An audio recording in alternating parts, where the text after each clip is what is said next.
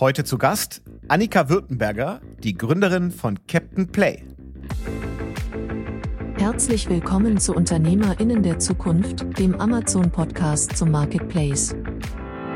Also man muss FBA vor allen Dingen für das Winterhalbjahr nutzen, weil da kommen ja auch die, die ganz großen Bestellungen oder Bestellmengen rein und dafür ist FBA natürlich perfekt, um das abzuwickeln.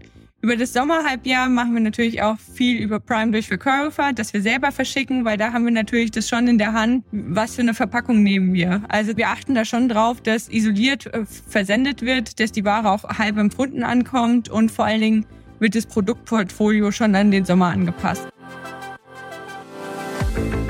Ich bin Alexa. Herzlich willkommen zu Unternehmerinnen der Zukunft, dem Amazon-Podcast zum Marketplace. Wir stellen euch Menschen vor, die smart online handeln. Clevere Marketplace-Profis und erfahrene E-Commerce-Experten berichten offen von ihren Erfolgen und Fails. Und hier ist euer Gastgeber, Jan Bechler.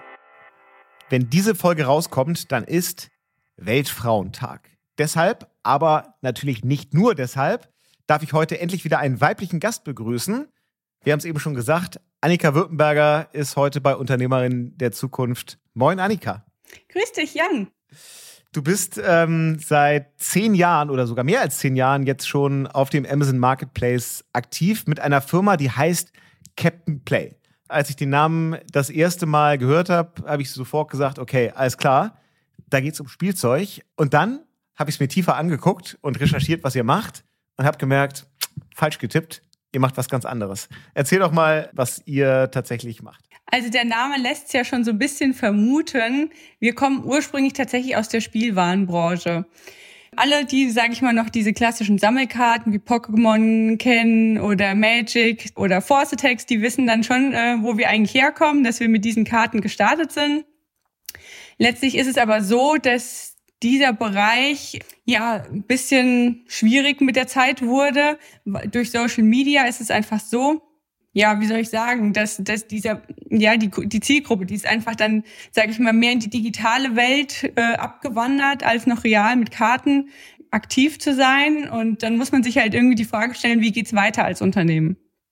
Und im okay. Bereich Spielwaren ist es natürlich so, das ist ja immer schon so ein bisschen gekoppelt an Süßwaren. Ne? Also es geht, geht ja Süßwaren, Spielwaren, da hat man natürlich Kinder vor Augen oder Eltern, die für ihre Kinder etwas einkaufen. Es gibt natürlich auch Spielwaren, die mit Süßwaren gekoppelt sind. Das kennt man zum Beispiel vom Kiosk im Schwimmbad, wo dann manchmal das so zusammen verkauft wird. Und dann war das so ein schleichender Übergang. Und dann haben wir gemerkt, mit den Spielwaren, ähm, da kommen wir nicht weiter, aber mit den Süßwaren, da können wir uns auch noch viel mehr für begeistern da ist einfach ein, ein, ein, Wachstumsmarkt da.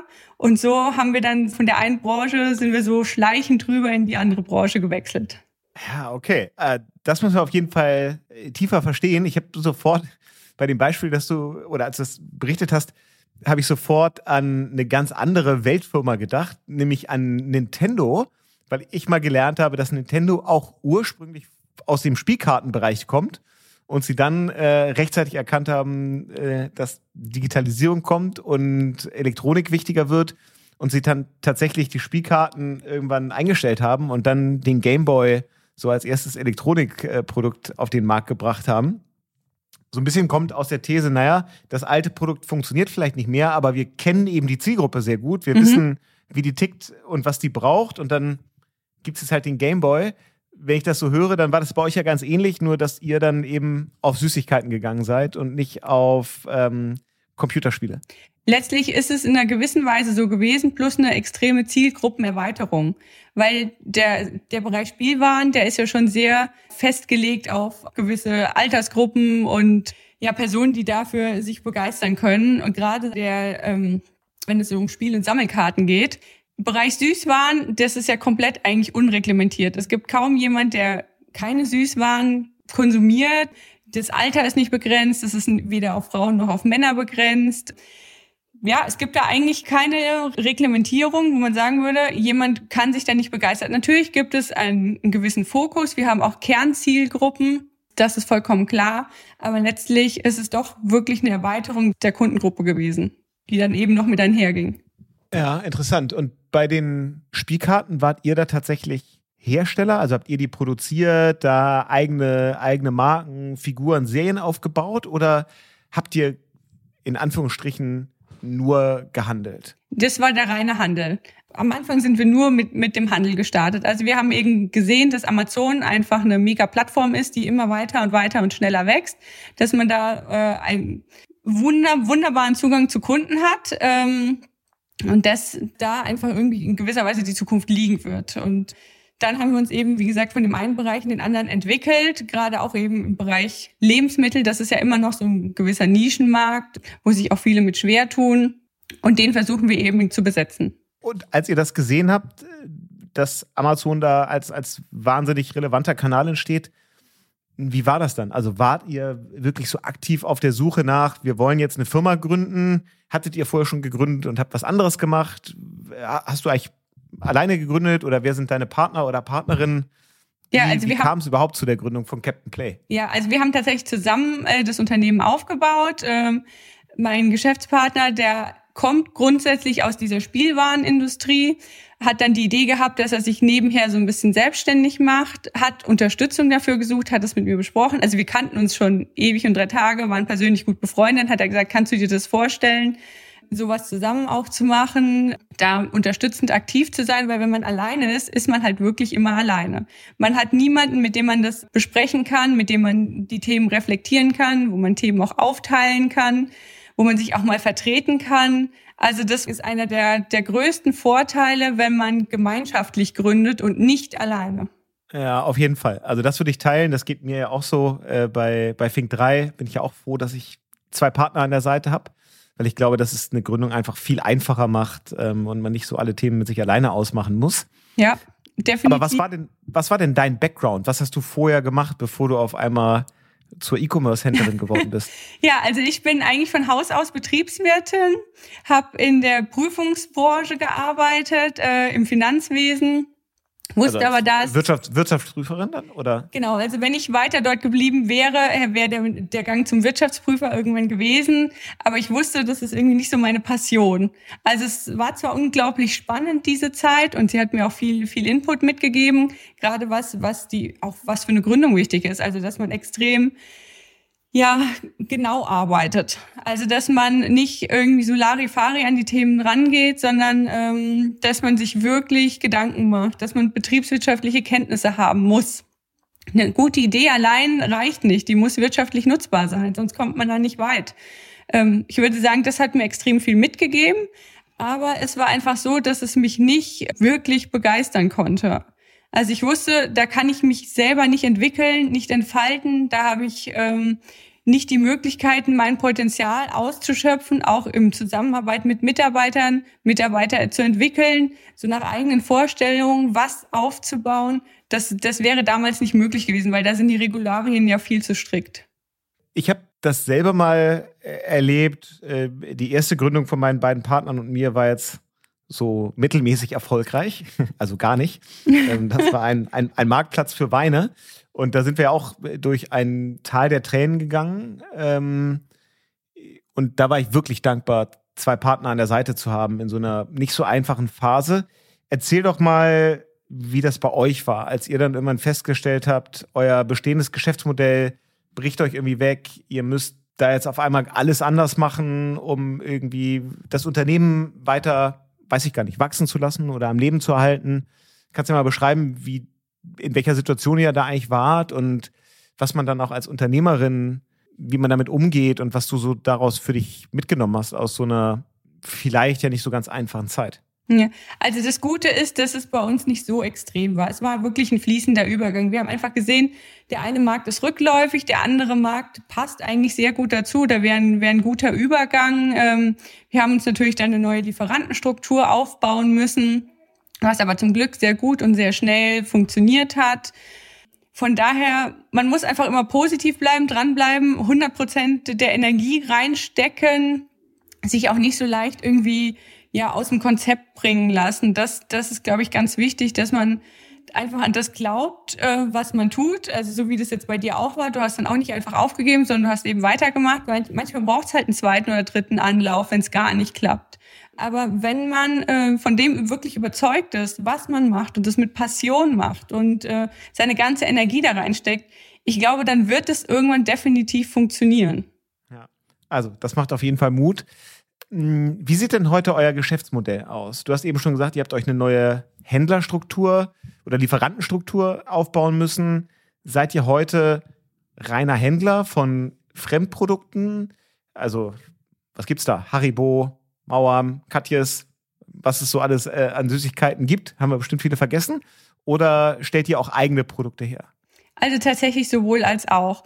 Also das eine ist das wirklich der klassische Handel von Produkten, die der Markt letztlich fordert oder wo wir einfach sehen, da ist ein Bedarf da. Und darüber hinaus ist natürlich immer auch das Thema Produktentwicklung für uns ganz wichtig. Das Thema Kreativität, Innovation ist auch das, was uns wirklich immer voranbringt. Also ich meine, man muss ja unterscheiden, kreative Idee ist ja noch keine Innovation. Also kreative Idee bedeutet, ich habe einfach verschiedene Lösungsansätze oder Neu Neuheiten, die mir so im Kopf rumspuken. Und dann muss ich die aber auch wirtschaftlich nutzbar machen. Und dann muss man viel auch ausprobieren, weil äh, von manchen, wo man selber total begeistert ist, ist äh, nimmt der Markt oder der Kunde überhaupt nicht an. Äh, anders, wo man denkt, na ja, das ist so eine halbgare Idee, läuft dann auf einmal super. Also ich glaube, das, das kann man auch im Vorfeld, egal wie toll man recherchiert und welche Abfragen man macht, man kann es nicht 100% vorhersehen, wie ein Produkt laufen wird. Aber es ist immer gut, ähm, sage ich mal, ähm, nicht nur im Handel tätig zu sein, sondern auch immer zu überlegen, wie kann ich denn das Wissen, was ich bisher gesammelt habe, weiterentwickeln und wo ist eigentlich ein Bedarf da, der bisher nicht gedeckt ist. Wie sammelt ihr denn Wissen über eure Zielgruppe? Also das ist ja eine der Spezifika von Marktplätzen, dass du ja nicht den direkten Endkundenkontakt äh, hast und jetzt nicht mit deinen Kunden, Kundinnen täglich äh, telefonierst oder mit ihnen in einem ganz direkten Austausch bist. Also wie versteht ihr, was für Produkte ähm, eure Zielgruppe eigentlich möchte und wo vielleicht auch Trends hingehen, wo ihr dann wieder die passenden Produkte für entwickeln müsst? Ja, also ich glaube, insgesamt muss man eben seinen Markt kennen und den Markt auch sehr genau beobachten. Ähm, immer über den Tellerrand hinausschauen, nicht nur in sein eigenes Süppchen kochen, sondern wirklich aufmerksam sein dann auch berücksichtigen, was äh, manchmal Kunden einem auch mitteilen. Man kriegt ja auch manchmal Kundenanfragen, habt ihr sowas oder warum ist nicht das und das in dem Produkt drin? Äh, ich würde mir das, äh, das noch wünschen. Meine Kinder haben schon ewig davon geträumt, dass es mal sowas gibt. Dann auch sich selbst einfach immer reflektieren, was man gut finden würde. Was findet man eigentlich selber richtig gut und das gibt es in dieser Art und Weise noch nicht. Was sind denn so typische Innovationen oder neue Produkte, die ihr jetzt so in den letzten Monaten rausgebracht habt? Also wie kann man sich das vorstellen? Ja, also das, die, die absolute Neuheit, äh, die uns alle momentan auch sehr begeistert, sind die Captain Play Bubblegum Style Chocolates. Also es sind Pralinen gefüllt mit einer Bubblegum Creme. Das heißt, mit einer blauen Creme, sowas in der Art gibt es noch nicht, bestreut mit Kaubonbonstückchen. Also, wenn das keine Innovation ist, äh, dann weiß ich auch nicht mehr, ähm, was da noch eine Innovation ist. Also da haben wir auch eine ganze Weile dran rumgefeilt an diesem Produkt und sind selbst einfach, ja, das ganze Team ist super davon begeistert und die Resonanz, die wir bisher dafür bekommen, ist auch super. Und ja, so dann, das ist wirklich das, was jetzt äh, so ein Produkt für die Zukunft ist. Ja, krass. Was, was braucht man denn dafür so an, an Skills? Also sind das dann Lebensmitteltechniker? Sind das gelernte Köche, Bäcker. Also was brauche ich eigentlich, um neue Süßigkeiten äh, so zu entwickeln, dass ich sie danach auch verkaufen kann und darf? Ja, also ich glaube, dass da muss man unterscheiden, ob man äh, ein Produkt quasi im Haus entwickelt und sich dann einen Produktionspartner sucht oder ob man tatsächlich selber produziert. Also es ist, glaube ich, ein ganz großer Unterschied. Also wir sind jetzt, äh, wir haben unsere diverse eben Produktionspartner, die mit uns zusammenarbeiten, wo dann schon ein ganzes Team an Lebensmittelchemikern ähm, zur Verfügung steht, äh, die einfach da auch langjährige Erfahrung haben ähm, und uns da super zur Seite stehen. Weil da muss man über überlegen, wenn man wirklich das auch noch selber komplett alles herstellt und nicht nur, sag ich mal, die Ideen dazu entwickelt, hat man natürlich wirklich das Problem, ähm, ja, dann macht man ein ziemlich großes Fass auf, man muss sich immer überlegen, was ist eigentlich meine, meine Kernkompetenz? Ist die Kompetenz, ein tolles neues Produkt zu entwickeln? Oder will ich grundsätzlich ein, ein originärer Hersteller von, von, von Lebensmitteln sein? Was sind denn eure Bestseller? Was sind so die Top-Produkte von Captain Play? Für uns ist das, das Winterhalbjahr natürlich immer prägend. Ne? Also da, da von, von Halloween über Nikolaus, das ganze Weihnachtsgeschäft, äh, dann Karneval, was es jetzt ja momentan nicht gibt, und dann Ostern. Also das ist schon für uns das, was, was extrem prägend ist. Aber das ist ja für den ganzen Amazon-Marktplatz so, dass das, das Winterhalbjahr der, der Umsatztreiber ist. Und da ist es natürlich alles, was äh, saisonspezifisch ist, das sind natürlich Bestseller, also zum Beispiel Adventskalender. Das ist ein ganz großes Thema für uns. Jetzt hast du ja gesagt, dass ihr nicht nur eigene Produkte verkauft, sondern dass ihr auch Händler seid. Also mhm. ich vermute mal von jetzt so den typischen großen Süßwarenmarken, die ich ja vorhin schon genannt habe, die wir jetzt gar nicht nochmal nennen müssen, jeder kennt sie. Mhm. Also mal ganz platt gefragt, warum braucht es euch?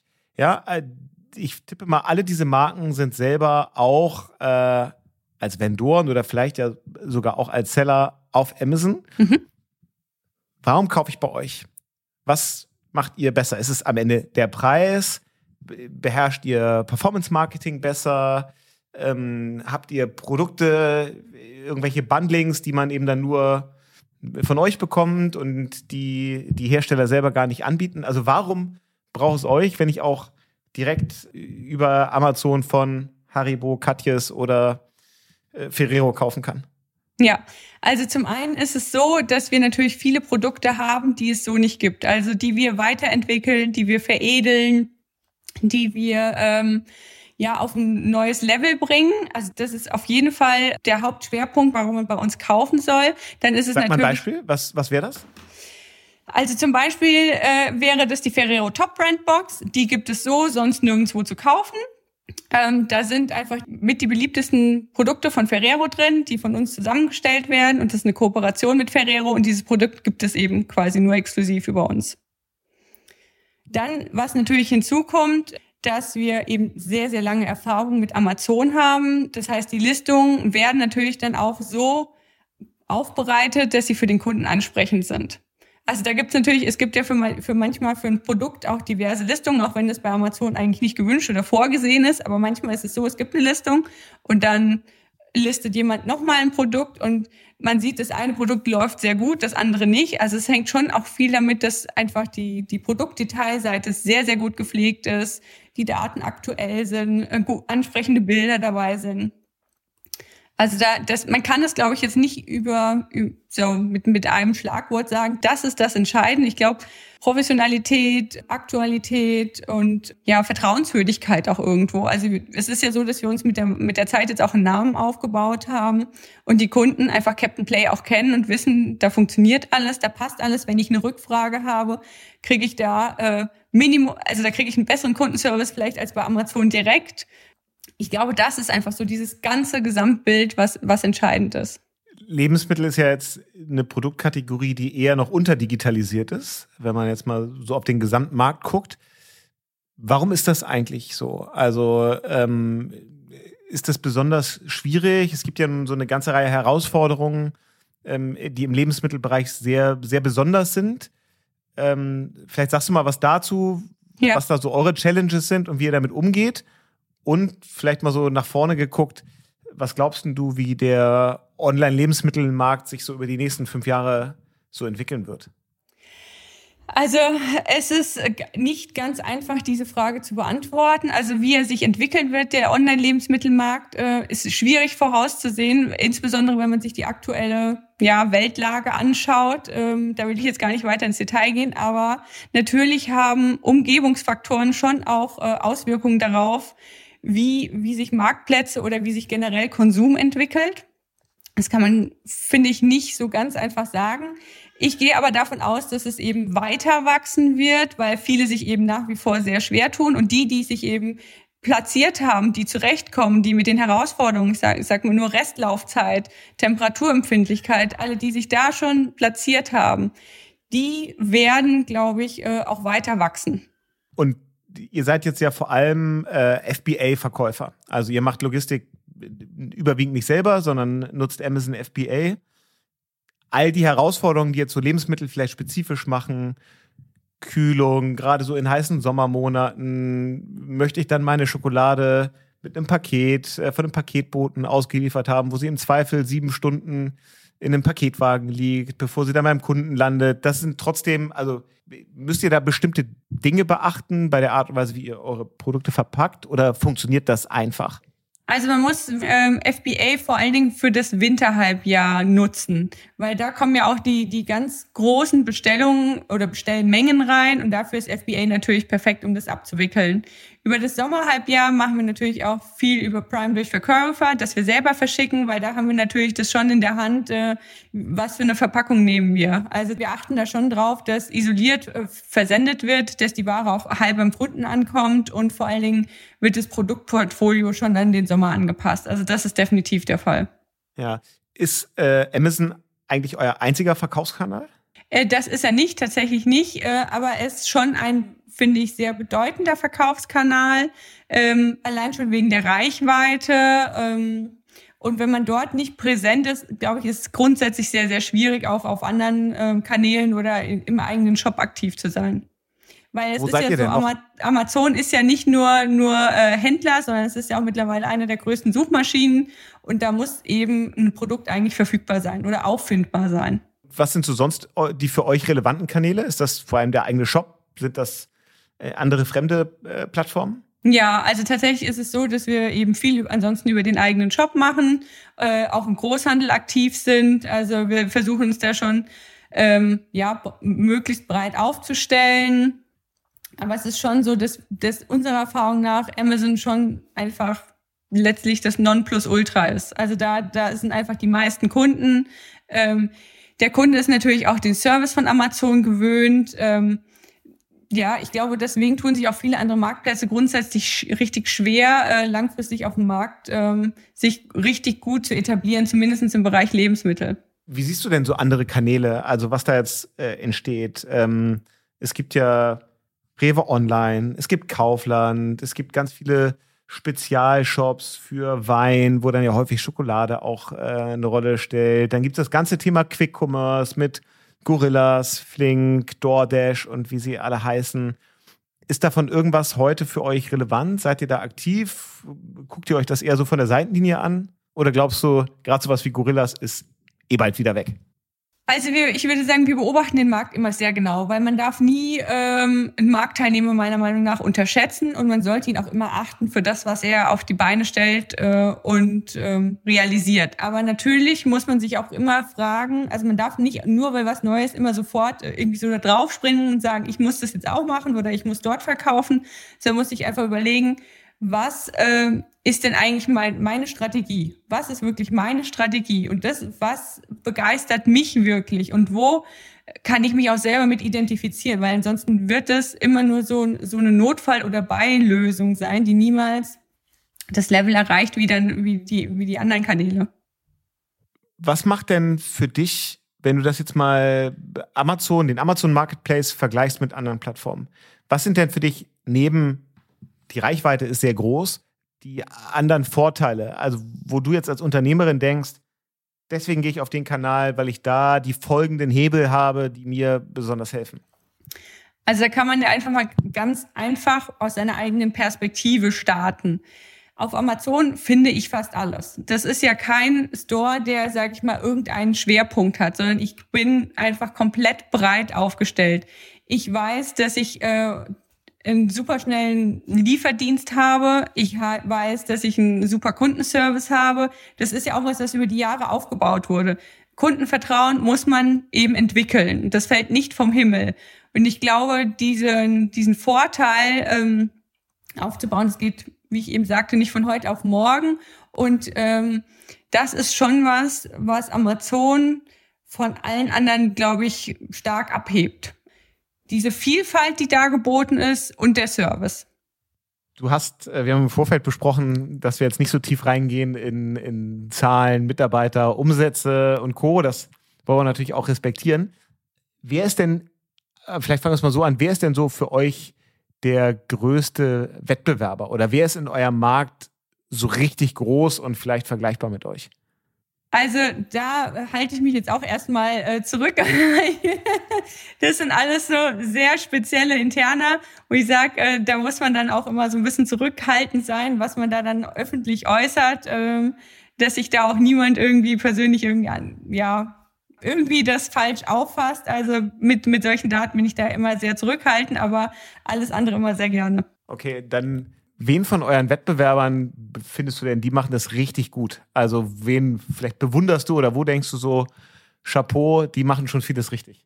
Ich würde jetzt gar keinen Wettbewerber nennen, sondern vielleicht einfach eher Partner aus der Industrie. Also was, äh, wen wir natürlich, was man an so ein Produkt noch ablesen kann, ähm, ja, ganz, ganz stark finden, ist eben Ferrero. Die sind einfach 100% professionell, die ähm, die, die haben ihre klare Linie, das ist sehr, sehr strukturiert, wie dort alles funktioniert. Und mit denen kommen wir, also zum Beispiel, das funktioniert einfach super.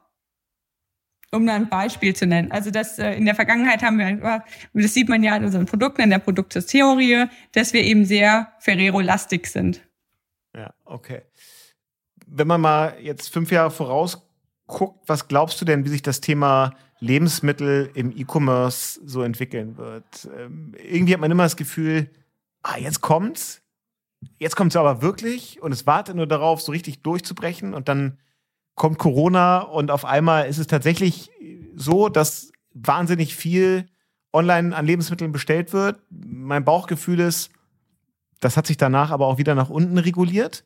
Ja, also definitiv. Also das, da, da muss ich dir recht geben. Es ist so, ähm, der Hype, der, den Corona erzeugt hat, der wird nicht auf Dauer bleiben, weil ich sag, der Mensch ist ein soziales Wesen und der möchte für den Konsum auch durchaus ähm, in Gemeinschaft einkaufen, in die Städte gehen, in die Läden gehen, was anschauen, was anfassen, was an angucken, äh, äh, vielleicht sich auch beraten lassen vor Ort.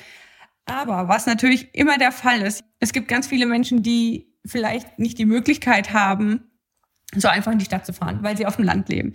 Es gibt viele Menschen, die vielleicht auch nicht so eingebunden sind, dass sie sagen, oh, ich will ständig äh, los, wenn ich mal was Neues, was Ausgefallenes haben möchte, dass ich da selber so, mich auf die Suche mache. Dann gibt es natürlich auch, was, was ja auch ganz viel passiert im, im E-Commerce, ist, dass Geschenke verschickt werden und ausgewählt werden. Also da gibt's ja schon ein, ein ganz großen Bereich und ich glaube, der bleibt weiterhin bestehen und den kann man natürlich auch noch ausbauen, indem man eben neu, noch tollere Produkte, noch ausgefallenere Produkte zur Verfügung stellt. Ähm, da kann man durchaus was machen, aber man sieht es ja bei Amazon eigentlich auch. Diese Omnichannel-Lösung ist eigentlich wahrscheinlich das, was die, in die Zukunft ähm, ja getragen werden muss. Also sowohl analog als auch digital die Verfügbarkeit da, sicherzustellen. Ja.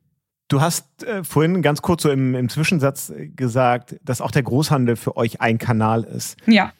Das ist jetzt ja auch irgendwie naheliegend, wenn man darüber nachdenkt, dass zu eurem Sortiment ja wahrscheinlich auch so die ganz klassischen äh, Konferenzraumkekse gehören. Also mhm. würde ich es mir zumindest vorstellen. Wie viel von eurem Geschäft ist denn B2B und wie viel ist B2C? Da sind wir wieder bei den Zahlen.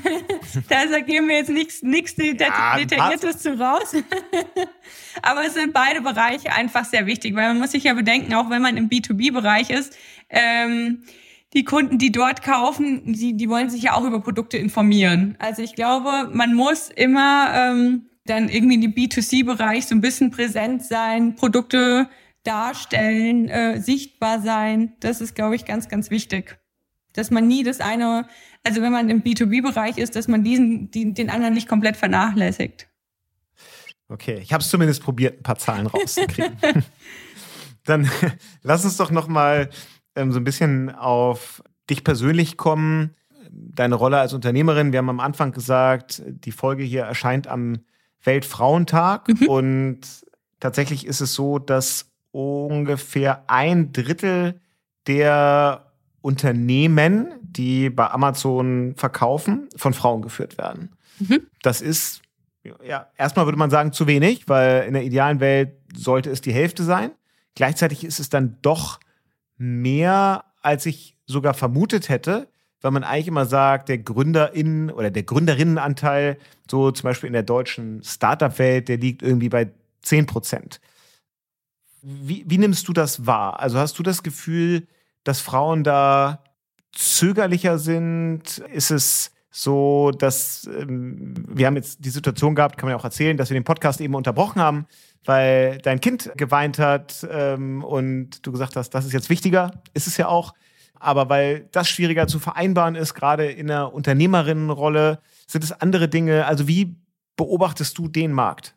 Also ich glaube, dass nach wie vor bei vielen die Angst da ist, wie könnte ich Beruf und Familie verbinden, gerade wenn ich selbstständig bin oder wenn ich ein Unternehmen gründe. Und da sage ich auch, ist einfach die Lösung, dass man es nicht alleine macht, sondern in, in Gemeinschaft, weil das kann jeder mal krank werden oder man, man, man hat Kinder und muss eben mal eine Zeit lang vielleicht ein bisschen reduzieren. Wenn man dann immer noch einen vertrauensvollen Partner hat, dann ist es so, dass man das Unternehmen wirklich gut weiterführen kann, aber es nicht auf den, komplett auf den eigenen Schultern tragen muss.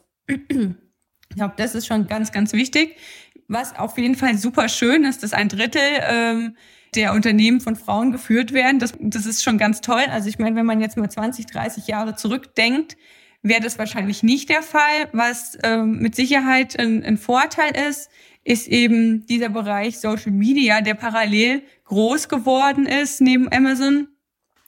Und da viele Influencerinnen äh, sich positionieren und platzieren konnten und ähm, das vielleicht auch für, für andere dann inspirierend war, zu sagen, okay, ich kann eigentlich auch irgendwas Spezielles, was ich darstellen möchte und was ich vielleicht vertreiben möchte. Und man kann ja das auch in einem, in einem ganz kleinen Umfang machen, gerade wenn man FBA nutzt. Also wenn man jetzt zum Beispiel irgendwas selber herstellt, sage ich, ich nehme jetzt mal als Beispiel Seife.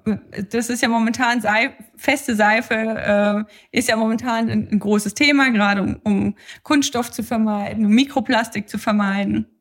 Wenn ich zum Beispiel Seife herstelle und die über FBA vertreibe. Seife ist ja jetzt nicht mit einer Restlaufzeit versehen, das ist jetzt nicht unbedingt temperaturkritisch. Ich kann es einfach einschicken zu Amazon. Ähm, ich kann wenn ich mich mit diesem Produkt auch richtig identifiziere und auskenne, kann natürlich dann auch tolle Listungen machen. Ich muss natürlich die Anforderungen von Amazon berücksichtigen, ist klar. Aber auch da gibt es zum Beispiel durchaus auch mal Agenturen, die man zu Rate ziehen kann, so wie, wie ihr das letztlich auch macht. Von daher ist eigentlich die Ausgangslage, das, das zu machen, eine sehr, sehr gute. Also weil ich muss ähm, nicht gleich das ganz große Rad drehen, aber ich kann äh, einfach mal so auf kleiner Flamme starten und wenn es gut läuft, kann ich das dann immer mehr ausbauen. Hast du da eigentlich so Netzwerke, wo du dich mit anderen UnternehmerInnen oder auch Unternehmern austauscht? Oder ist dann vor allem dein Partner, mit dem du die Firma führst, so dein, dein Bezugspunkt? Wir zwei, das ist schon so der Kern. Wir besprechen alles, wir diskutieren alles, äh, teilweise auch sehr kritisch und kontrovers, aber ich glaube, das ist, das ist ganz wichtig, äh, dass, dass man das auch tun kann, ohne dass es dann irgendwie zu Konflikten führt. Aber natürlich ist man auch mit anderen Unternehmen, man ist mit, mit, mit Großkunden, man ist mit Lieferanten im Austausch, äh, man diskutiert auch da mal aktuelle Geschehnisse, wie, wie, wie die Entwicklung des Marktes dort eingeschätzt wird. Also ähm, in dem Moment, wo man mit Menschen zu tun hat, diskutiert man ja nicht nur jetzt sage ich mal vielleicht einen Kaufpreis, sondern auch äh, es geht immer so das drumherum spielt ja immer mit rein und da ist dann immer auch ein Austausch auf jeden Fall da und im Bereich der IHK natürlich, ne, also durch die Vollversammlung, da sind ja auch äh, ganz viele Unternehmer aus der Region aktiv und da kann man sich dann auch mal ja mit ganz anderen Branchen austauschen. Kannst du eigentlich noch Süßigkeiten sehen? Also im Sinne von, hast du zu Hause manchmal auch noch so richtig Hieper, wenn du abends auf der Couch sitzt und denkst, jetzt eine schöne Tafel Schokolade? Oder vergeht einem das, wenn man den ganzen Tag eigentlich nur mit Süßigkeiten sich beschäftigt? Also es vergeht zum Glück nicht, weil ich finde, ähm, dann würde einem auch ganz viel verloren gehen, weil das ist ja, es ist, es, es macht einfach nach wie vor riesigen Spaß, gerade neue Produkte zu entwickeln, die dann auch das erste Mal zu testen, ähm, auch wenn große Konzerne Neuheiten auf den Markt bringen, sich damit auseinanderzusetzen. Also es ist, glaube ich, irgendwas, was, was immer toll und immer spannend und immer schön und aufregend bleibt, weil da ist ja immer eine Dynamik drin. Es kommt wirklich immer was Neues und man fragt sich, was kommt auch als Neues oder was kann man selber als Neues auf den Markt bringen.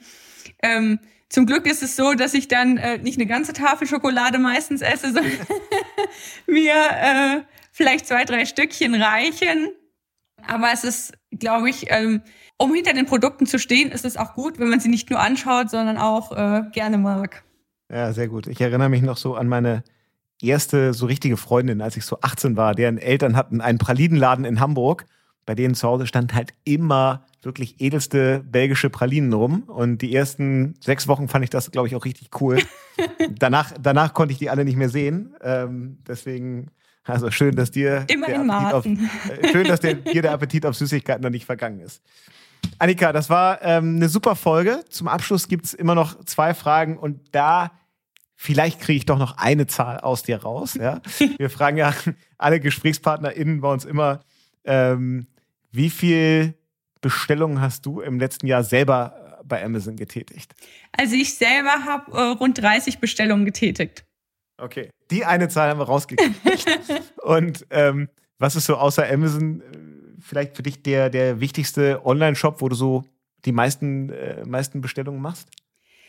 Also es gibt tatsächlich nicht den einen Shop, wo ich ähm, viel kaufe. Also was ich gerne mache, ähm, ist Produkte online zu kaufen, die es zum Beispiel auch nicht überall gibt. Irgendwas, spezielle Sachen, die nicht über Amazon verfügbar sind, aber die zum Beispiel regional irgendwie hergestellt werden und wo ich sage, wenn ich da jetzt erstmal äh, 50 Kilometer hinfahren muss, dann bestelle ich mir das lieber über den Shop. Und einen Shop kann ich tatsächlich nennen, wo ich sehr gerne kaufe. Das ist ähm, ja, dann gibt's auch eine Omnichannel-Lösung, das ist Manufaktum. Und zwar aus dem Grund, äh, ich für, für mein Empfinden ist Nachhaltigkeit auch, dass man lieber in was qualitativ Hochwertiges investiert, was dann eben lange hält, als dass man ständig was Neues konsumiert. Außer bei Süßwaren, das ist ja das Gute, die müssen ja konsumiert werden. die kann man sich jetzt dann äh, nicht hinlegen und äh, ja, dann langfristig was von haben. Sehr schön, Annika. Vielen Dank. Das war äh, eine Top-Folge, eine ganz andere Industrie, die wir so auch noch nicht im Podcast hatten. Super spannend. Alle anderen Folgen gibt es natürlich wie immer unter amazon.de slash podcast und überall, wo es Podcasts gibt. Wir hören uns hoffentlich äh, bald wieder. Danke für deine Insights und schöne Grüße aus Hamburg. Ja, schöne Grüße aus dem südlichen Hessen. Ne? ciao, ciao. Tschüss.